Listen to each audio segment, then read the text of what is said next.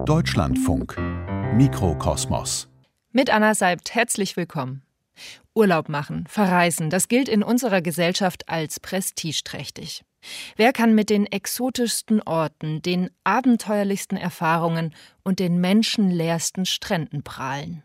Die Pandemie hat dem Reisewettstreit allerdings ein jähes Ende gesetzt. Und jetzt? Die Sehnsucht nach dem Neuen ist immer noch da.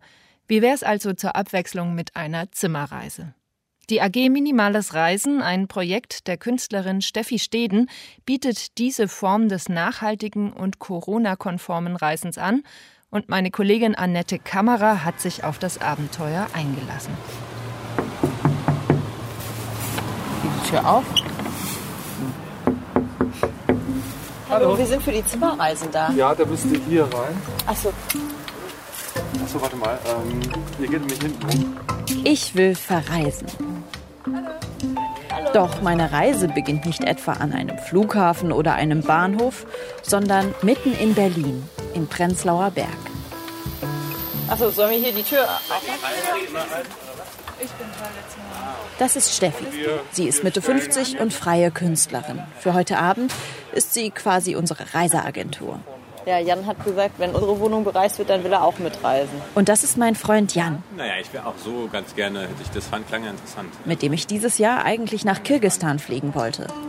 Richtig weit weg, so richtig Abenteuer.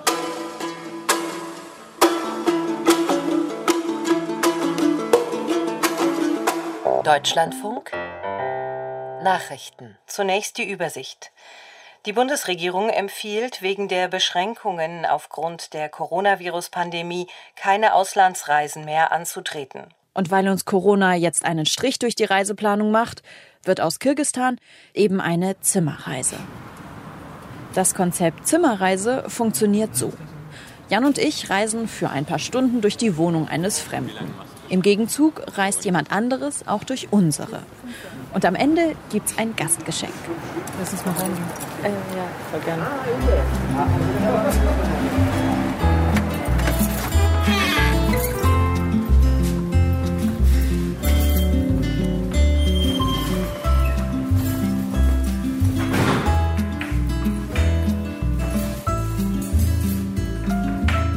Wer richtig gucken möchte, der muss erst zu so einem Treffen kommen. Alle vier Wochen wird dann ausgelost, wer zu wem reisen darf. Heute ist Luisa da, eine Studentin, die auch Kunst macht. Viola, geschätzt Mitte 40. Und Ines, eine Innenarchitektin aus Neukölln. Jeder stellt sich kurz vor, dann beginnt Luisa von ihrer Zimmerreise nach Werder zu erzählen. Und das war deine erste Zimmerreise? Ja. Ja. Warst du allein in der Wohnung? Mhm. Ich habe mich nicht so fremd gefühlt, wie ich dachte. Hättest du da auch wohnen können? Ja, schon. Und was hast du da für Fotos und was ist da vorne drauf? Darf sie gerne auspacken. Luisa legt extrem kleine Fotos auf den Tisch. Es gibt ja diese eine Regel, dass man nicht zu viel fotografieren darf, nicht? Ich erkenne erstmal gar nichts. Ansichten von der ganzen Wohnung. Oder? Mhm. Ja. Sehr bunt. Sehr, also farbig. Mhm. Ja. Intensiv. So. Ja, vor allem diese Putzecke da in Pink. Ja. Rosa. Das war die Überraschung schlechthin. Das war total verrückt. So die Badetür war zu und ich mach so auf und alles ist pink. Danach erzählt Steffi von ihrer Reise zu Viola, die heute auch da ist. Also ich habe ähm, ich hab mir ein, ein paar Faktoren vorher überlegt, die mich interessieren, weil ich, ich kannte ähm, Viola so eine Woche. Steffi hat Violas Wohnung mit einer Management-Methode bereist. Heißt, Steffi hat alles, was sie gesehen hat, in eine Excel-Tabelle geschrieben. Die Tabelle, die sie da auseinanderfaltet, hat fünf Spalten und fünf Reihen. Sie ist riesig und wirkt fast schon detektivisch. Sinn, Fehler, Irritation und Sammeln. und die Orte waren Sofa, Esstisch, Schreibtisch, Küchentisch, Bettkante. Was ist das denn? Klo oder Bad und Gartentisch. Und ähm, was ich total wichtig fand in der Wohnung, war ähm, so ein Streifen, wo es keine Tapete gab. Also da war halt die Tapete runter und man sah die alte Wand. Und da stand eine Telefonnummer. Also ich habe einfach mal angerufen und hab geguckt. Ich dachte, da hat halt irgendein Handwerker mal beim, beim Tapezieren sich schnell eine Nummer notiert. Und aber warum hast du das freigelassen? weil ich es schön fand. Es hat so eine schöne Patina. Achso, aber das ist dann nur Zufall, dass da auch die Nummer drauf Ja, also, die steht da halt. Die, nehme ich gar die, nicht die so nimmst wahr. du gar nicht so wahr? Und jetzt, also ich sehe sie dann schon, aber ich, sie appelliert jetzt nicht jeden Tag dran, angerufen zu Und hast du sie jemals angerufen? Nee. Also du kennst sie nur Ist ja geil. Jetzt kommt.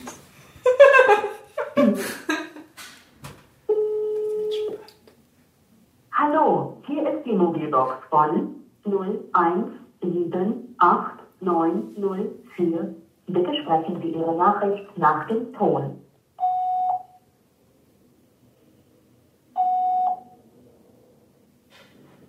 Hallo? Hallo, hallo? Hast du nicht getraut zu reden? Nee, ich wollte ja nicht mit ihm sprechen, ich wollte nur die Stimme ähm, hören.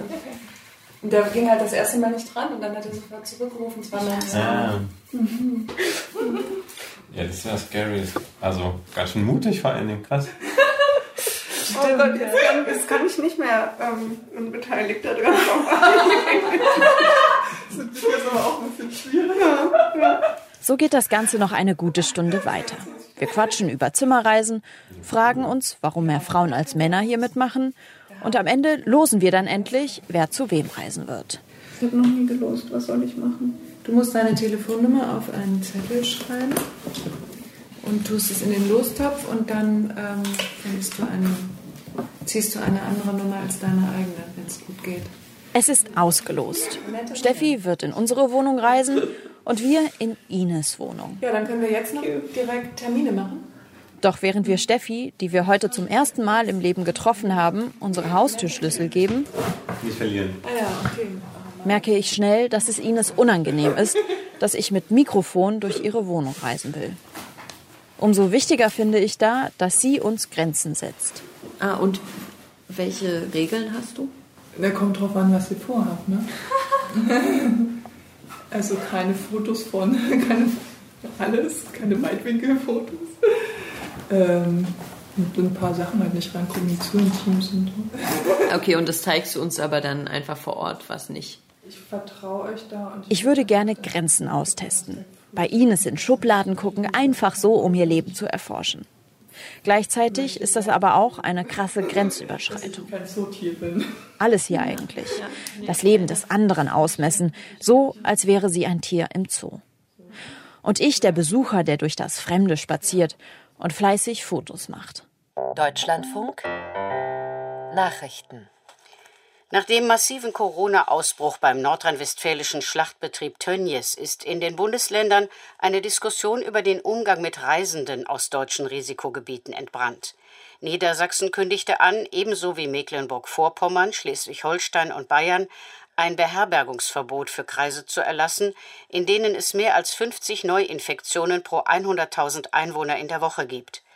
Die Gesundheitsminister konnten sich bei einer Telefonkonferenz nicht auf eine einheitliche Linie verständigen. Eine Woche nach unserem Treffen ist es dann soweit.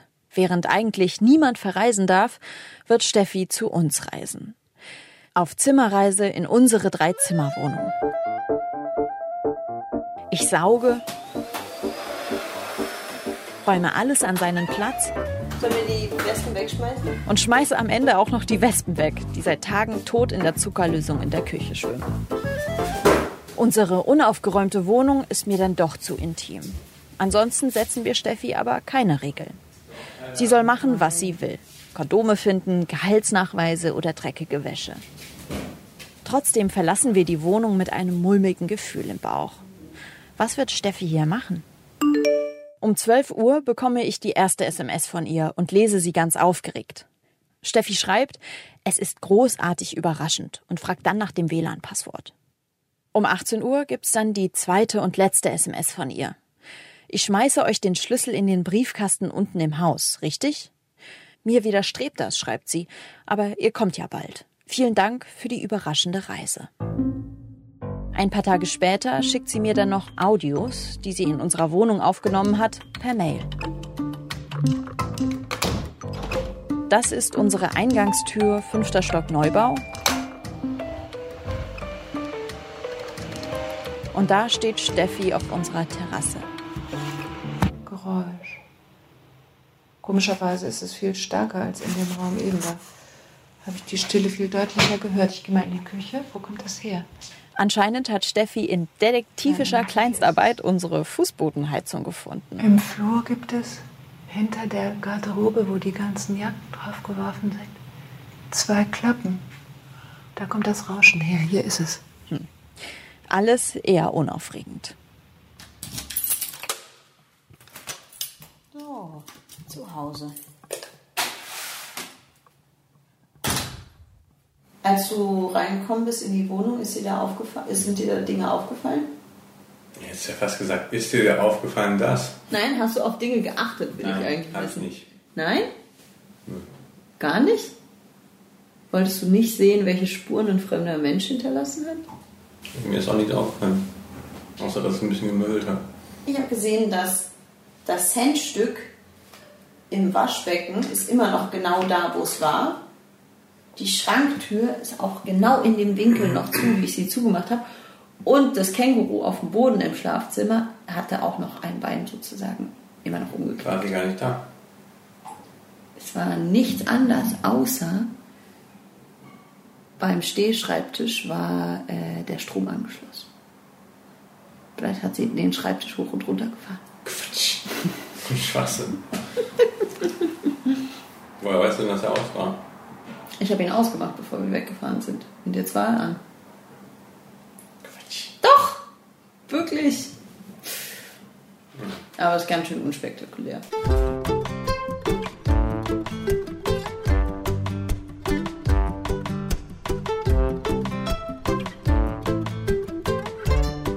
Ein paar Wochen später, es ist schon November, gehe ich dann endlich auf Zimmerreise. Nur leider ohne meinen Freund Jan. Der muss arbeiten.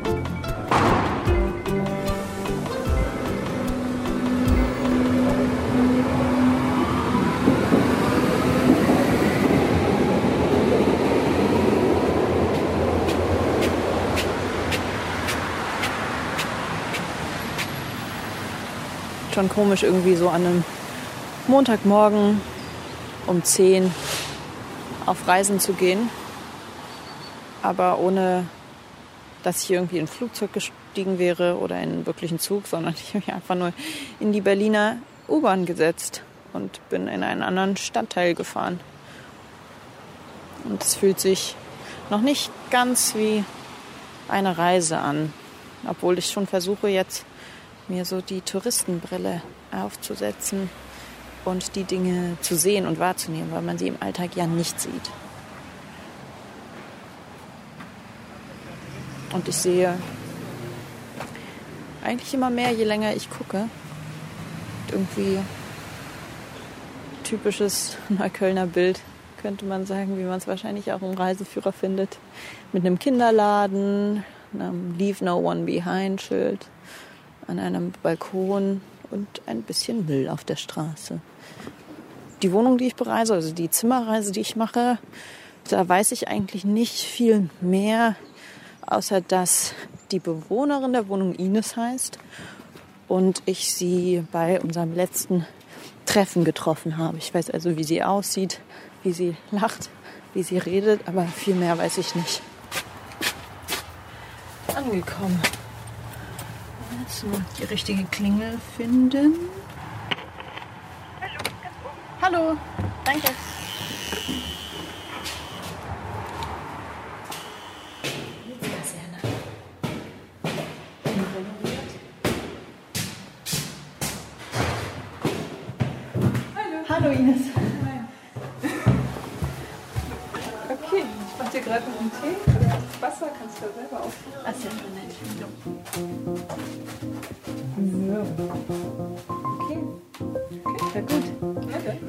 Bis um halb zwölf. Okay. Ja. Tschüss.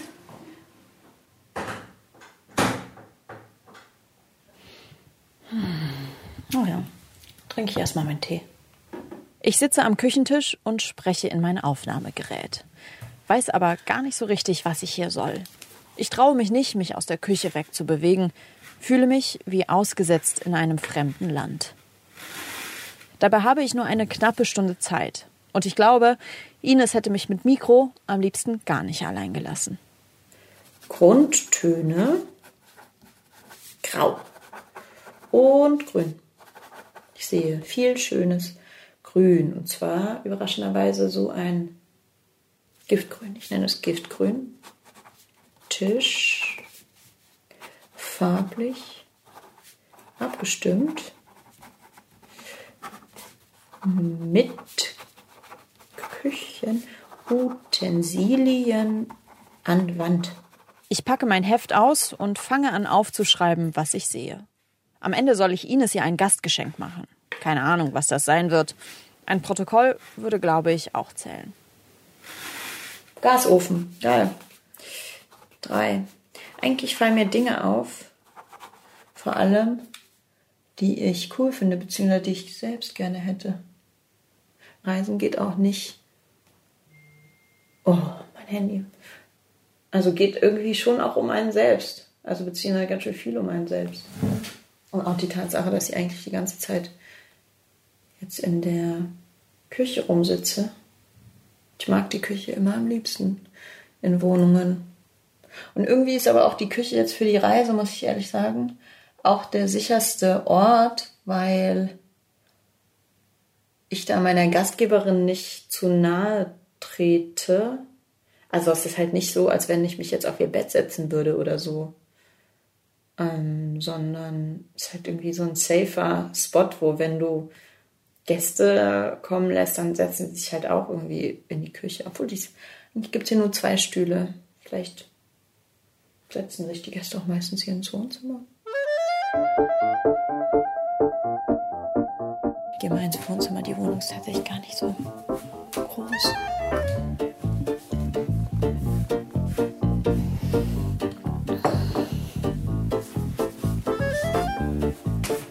Setze mich auf den Schreibtischstuhl. Die Couchprobe sitzen. Oh. Oh ja, krass, irgendwie. Ah, ist wahrscheinlich ein Bett noch. Darauf sinkt man so voll ein. Saftiges Baumgrün ist die Wand. Ein Stuhl mit so einem kleinen Hocker vorne drauf. Das finde ich schon. Wenn man alleine wohnt, dann hat man natürlich alle Dinge, die man hat, irgendwie so auf sich ausgerichtet. Also wenn man sich hier auf den Stuhl setzt, dann gibt es hier so einen Hocker, auf den man dann die Beine legen kann. So. Ja. Ja, sehr bequem. Schaue ich zum Beispiel auf die Wand gegenüber. Da sind so zwei große A0 Plakate in Gelb. So richtig im Zitronengelb.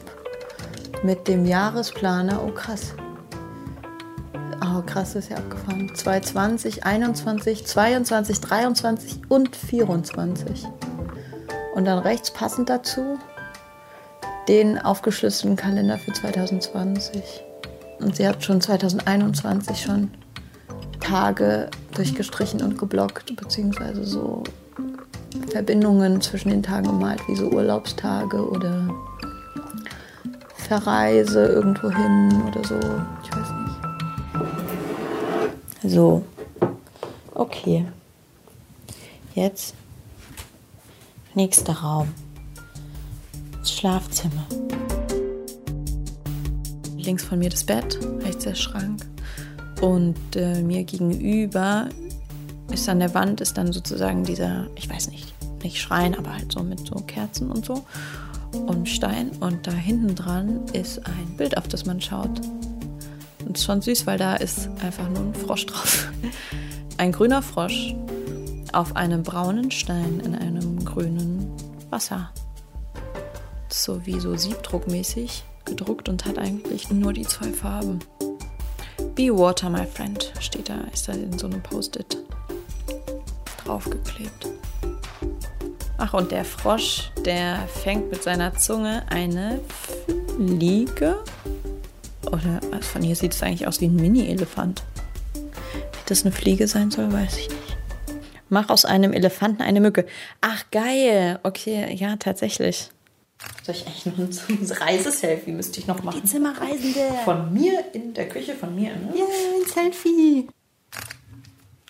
So, bevor meine Gastgeberin gleich kommt, will ich eigentlich noch kurz wie so ein Resümee oder so ein Fazit festhalten von meiner Reise. Ich habe keine Schubladen aufgemacht, ich habe keine Kleider anprobiert oder ich habe auch nicht auf mich aufs Bett gelegt und das Probe gelegen.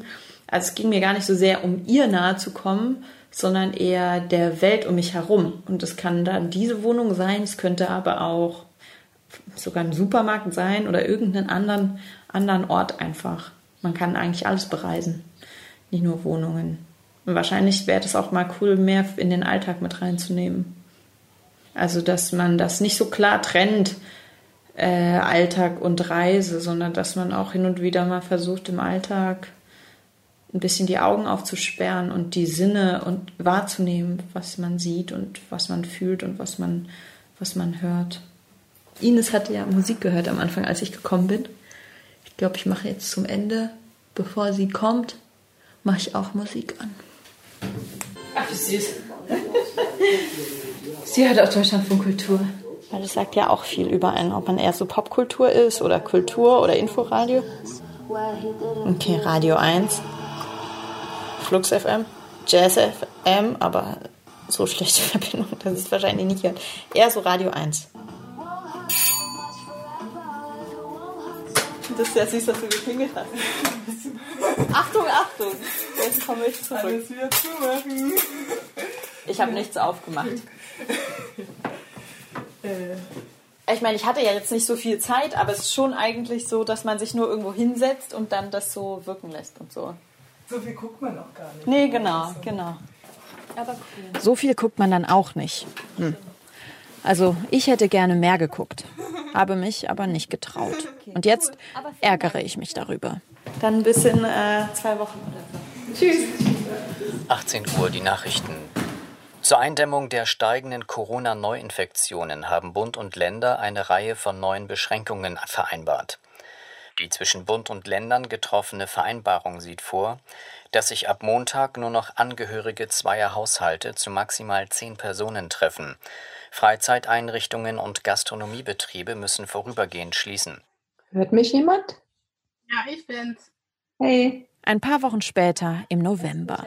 Es ist wieder Lockdown und in meinem Postfach wartet eine Mail. Absender ist die AG Minimales Reisen. Betreff dieses Mal Zimmerreisen online. Darunter ein Link zur Videokonferenz. Also wir werden ziemlich viele Leute sein. Jetzt muss ich mal eben, Daniela, warum bewegst du dich nicht? Ich sehe nur dein Bild. Du bist Steffi, ja? Ich bin Steffi, genau. Okay, dann machen wir mal alle die Mikros wieder aus. Okay. Annette, willst du von deiner Reise zu Ines erzählen? Ja, Okay, ich war bei Ines in Neukölln vor eineinhalb Wochen oder so.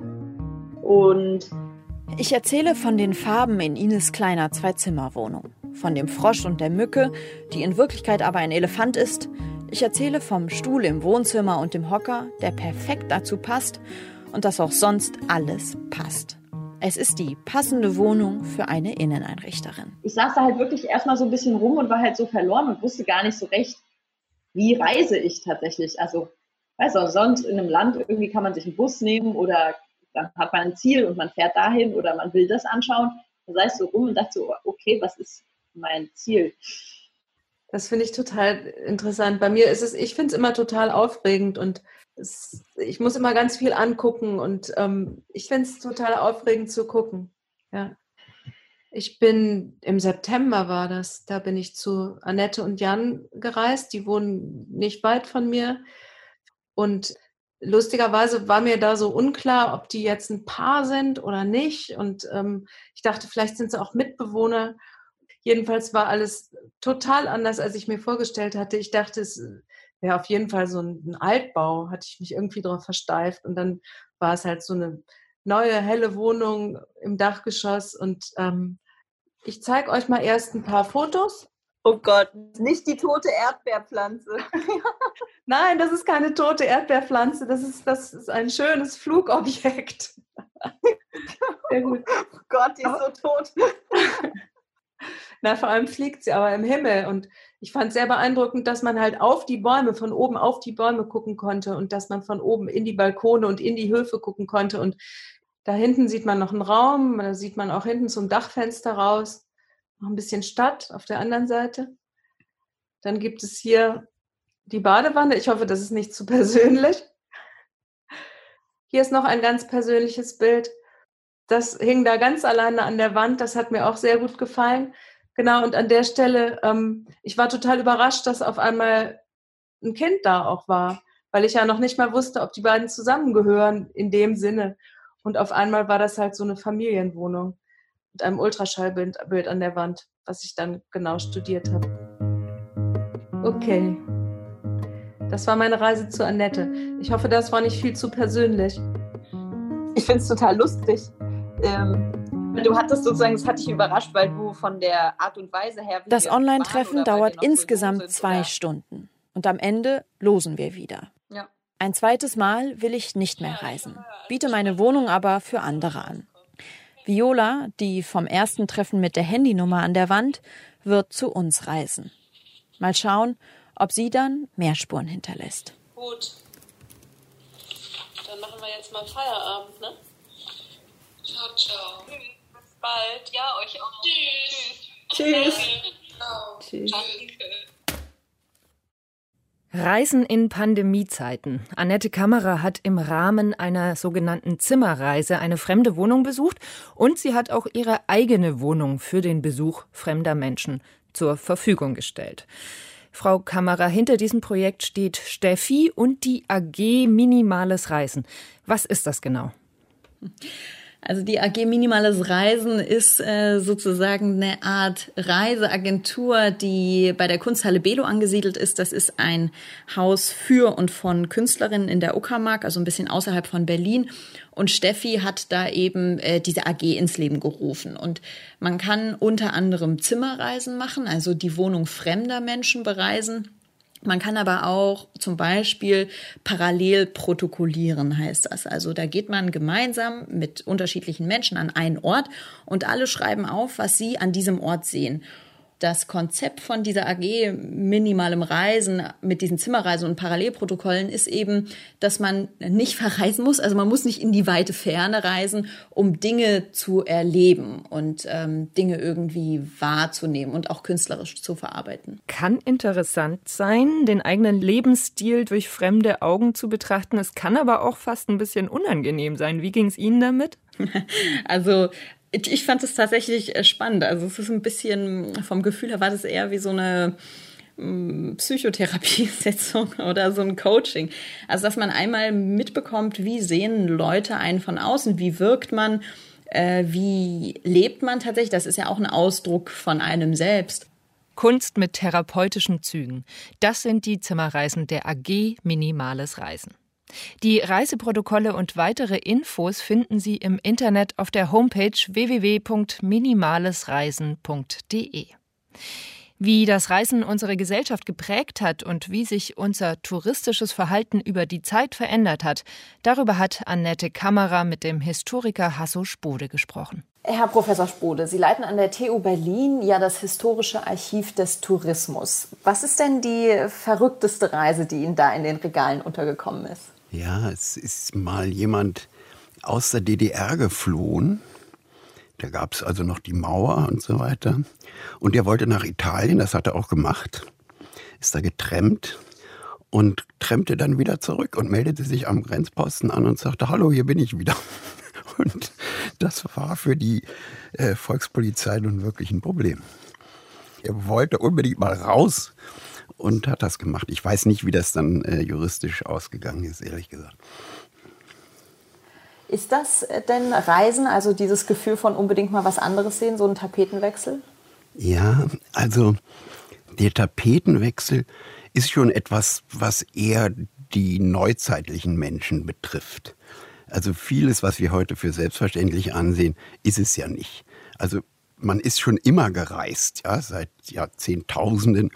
Und äh, dafür hatte man aber eigentlich immer gute Gründe. Also Krieg, Handel vor allen Dingen, Gewinnung von Seelenheil, Flucht und Vertreibung, was es alles so für Gründe gibt. um unterwegs zu sein. Und der Tapetenwechsel spielte dabei überhaupt keine Rolle. Erst der touristische Blick auf die Welt, der sich im 18. Jahrhundert rausbildet, der ist das, was wir heute unter Reisen verstehen. Also eine Reise eigentlich ohne offensichtlichen Zweck. Wir wissen nicht genau, warum wir das eigentlich tun. Ja? Und da setzt dann die Forschung an und da findet man ganz interessante Charaktereigenschaften des modernen Menschen, die sich im Tourismus spiegeln. Also wir suchen das Natürliche, das Echte, das Authentische, das, was wir meinen, äh, in der Zivilisation verloren zu haben. Und insofern kann man also den Tourismus als eine Zeitreise rückwärts ja, zu der wahren Geschichte, wo es noch richtige Helden gab, wo die Menschen noch ganz natürlich gelebt haben oder wo eben die Naturräume noch so sind und noch ist ganz wichtig, also noch so sind, wie sie ähm, mal angeblich gewesen sein sollten. Also wir suchen etwas, was es eigentlich gar nicht gibt und das nennen wir dann Tapetenwechsel. Das finden wir auch dann sehr erfrischend und äh, ja, ich denke nicht, dass Rousseau das erfunden hat, aber er war derjenige vor gut 200 Jahren, der das am meisten propagiert hatte. Und wie fing das an im 18. Jahrhundert, das mit dem touristischen Blick? Ja, also dazu muss man sich vor Augen halten, dass das 18. Jahrhundert die Zeit ist, in der sich Europa quasi vom Rest der Welt abkoppelte, indem es eine schnellere Entwicklungsrichtung nahm. Jetzt erst entsteht das, was wir das, die Moderne nennen. Und die Aufklärer hatten dafür das Wort Fortschritt, le, le progrès, der Fortschritt. Und die sagten, wie Kant, also das ist die, der Ausgang des Menschen aus der selbstverschuldeten Unmündigkeit. Wir können unsere Gesellschaft planen und es wird alles immer besser. Aber zur selben Zeit, wie die Aufklärer den Fortschritt bejubelten, kamen die Romantiker, die sozusagen die Kehrseite der Medaille und sagten, nein, der Fortschritt, das ist eigentlich ein großes Unglück. Der Fortschritt bringt die Entfremdung von der Natur. Wir werden äh, immer unnatürlicher, immer verklemmter und damit auch immer unglücklicher, nicht? Und das bedeutete, dass man Orte, die früher gemieden wurden, die gefährlich waren, die waren öde, hässlich. Diese Orte fand man plötzlich schön. Die hohen Berge in den Alpen und die Meeresküsten, das waren Orte, die man vorher gemieden hatte. Und die werden jetzt aufgewertet, moralisch und ästhetisch aufgewertet. Und wir haben einen völlig neuen Blick auf die Welt und das ist der touristische Blick. Und der entsteht so im 18. Jahrhundert in den Zirkeln von gebildeten Minoritäten. Ich hatte bei der äh, Zimmerreise auch ganz dolle das Gefühl, sozusagen wie ein Besucher im Zoo zu sein. Also der andere ist sozusagen das Zootier und ich komme hin und begaffe es. Ist Reisen per se sozusagen Ausdruck dieser Ungerechtigkeit und der Ungleichheit? In der Tat ist ja sozusagen dieser touristische Blick und diese Art des Reisens ohne offensichtlichen Zweck eine europäische Erfindung. Und Europa war die Wohlstandsregion auf dem Globus. Und auch innerhalb Europas hat man dann die peripheren Regionen bereist, die natürlich ärmlicher waren als die Zentren. Da ist immer ein, ein Ungleichgewicht drin, da haben Sie recht. Man kann ja die ganze Romantik eigentlich als, als einen Luxus äh, empfinden. Äh, insofern hat das was mit Wohlstand zu tun. Erst wenn ich einen gewissen Standard von Versorgung, von Sicherheit habe, dann kann ich plötzlich daran rummäkeln und sagen, oh, das, das ist alles, das schränkt mich ja alles ein, meine Freiheit ist eingeschränkt, das ist also unnatürlich.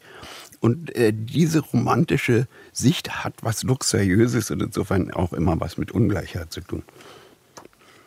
Sie hatten gesagt, dass äh, früher war das Reisen einer bestimmten Schicht bzw. auch einer bestimmten Einkommensklasse vorenthalten. Wann ist denn Reisen tatsächlich zu diesem Massenphänomen geworden, das, wie wir es heute kennen? Hm.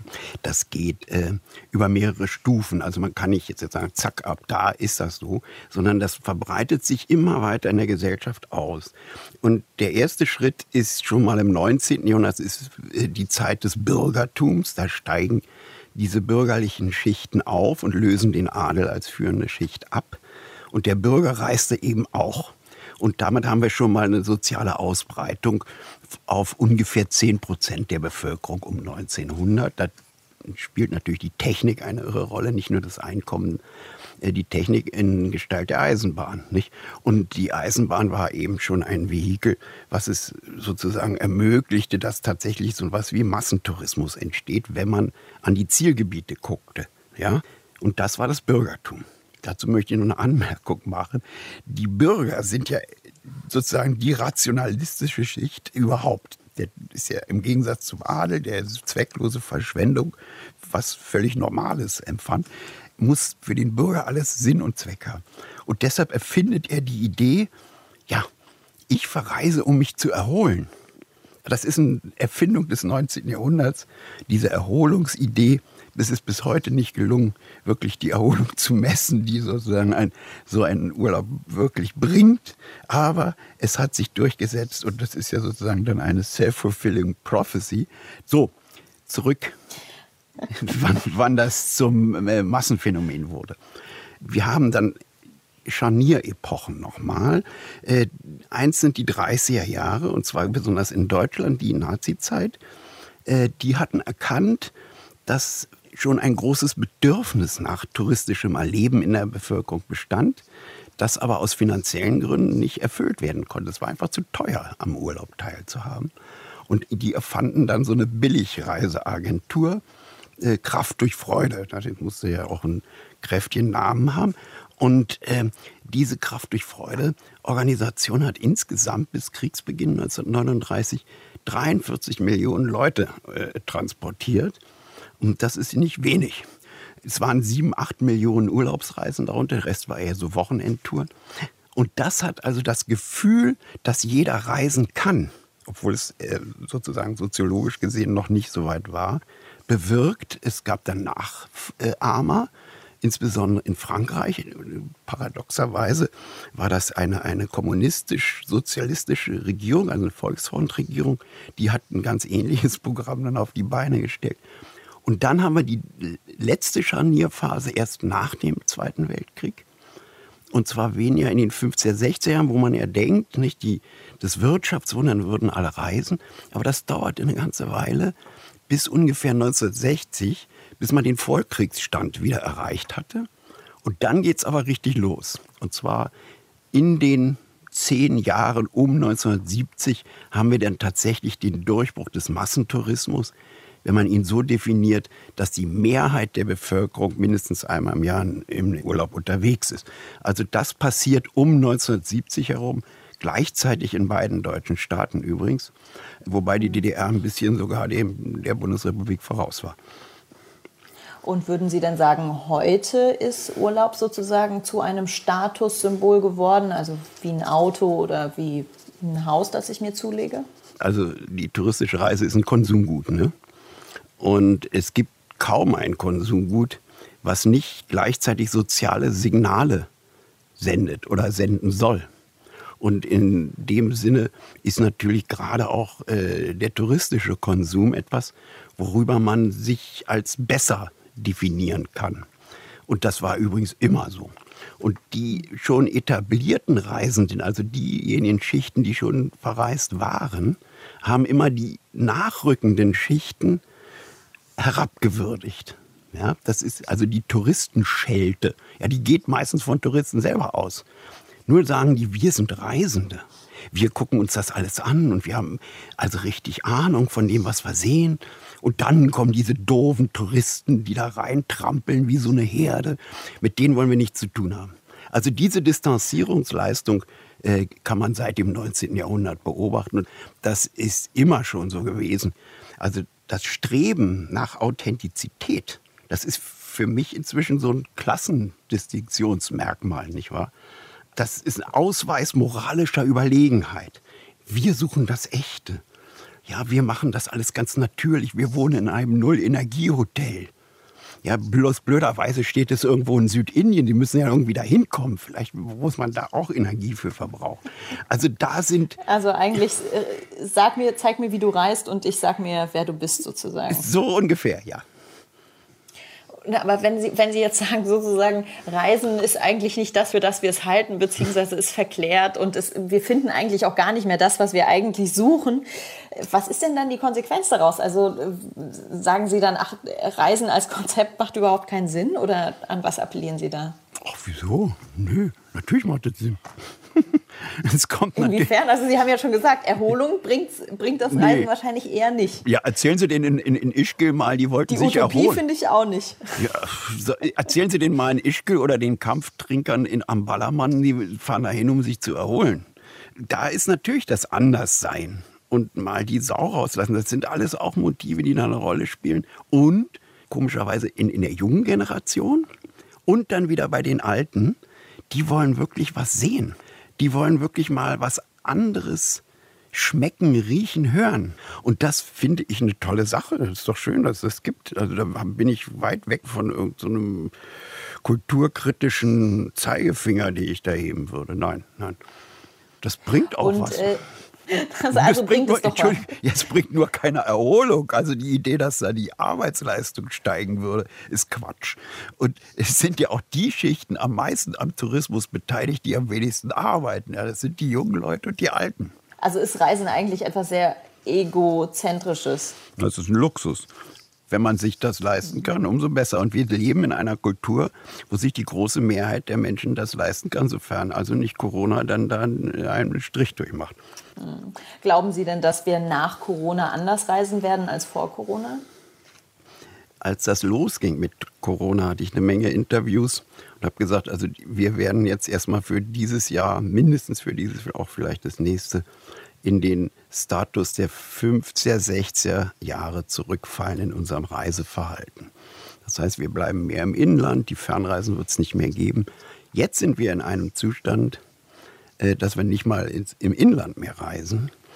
Und das wird uns schon sauer ankommen. Wenn Sie mich heute fragen, ehrlich gesagt, ich habe eben keine Kristallkugel. Wir müssen uns darauf einstellen, dass wir in einer Weltwirtschaftskrise gelandet sind. Und so eine Krise kriegen wir so schnell nicht weg. Und wenn die Leute kein Geld haben, können sie auch keine großen Reisen mehr machen. Wie kann man denn, obwohl man jetzt sozusagen gar nicht wirklich verreisen kann, also weder wirklich innerdeutsch noch ins Ausland, mhm. wie kann man denn trotzdem verreisen? Ja, das ist wirklich schwierig das ist schon ein extremer Einschnitt. Also seit dem Mittelalter hat es so einen Rückgang der Mobilität nicht mehr gegeben. Ja? Selbst im Zweiten Weltkrieg, also bis 42, 43, mitten im Krieg, waren die Urlaubsorte in Deutschland überfüllt. Und dieser Einschnitt ist schon sehr interessant. Was kann man tun? Also Sie können eben auf Zimmerreise gehen. Das ist ja so eine Art äh, Airbnb. Ja, ist ja wunderbar. Da gucke ich da mal rein. Ja, kann man machen wenn man will. Oder auf Balkonien bleiben. Ja, auf Balkonien bleiben, Ausflüge machen. Das geht natürlich alles. Wir sollen ja nicht vergessen, dass noch um 1960 in Deutschland zwei Drittel der, der Menschen nicht in den Urlaub gefahren sind. Und die sind, haben auch irgendwie ihre Urlaubszeit auf Balkonien oder mit Ausflügen oder so verbracht. Also eng wird es, wenn wir nicht mal mehr Ausflüge machen können. Dann wird es schwierig, wenn irgendwann der Berliner Grunewald oder der englische Garten in München gesperrt werden. Das hoffe ich nicht. Vielen Dank für das Gespräch, Herr Spode. Gern geschehen. Sie hörten die Autorin im Gespräch mit dem Historiker Hasso Spode. Und damit geht der Mikrokosmos zu Ende. Auf Reisen durch fremde Wohnungen von Annette Kammerer. Ton und Technik Wolfgang Rixius, Moderation und Redaktion Anna Seibt, Produktion Deutschlandfunk 2020.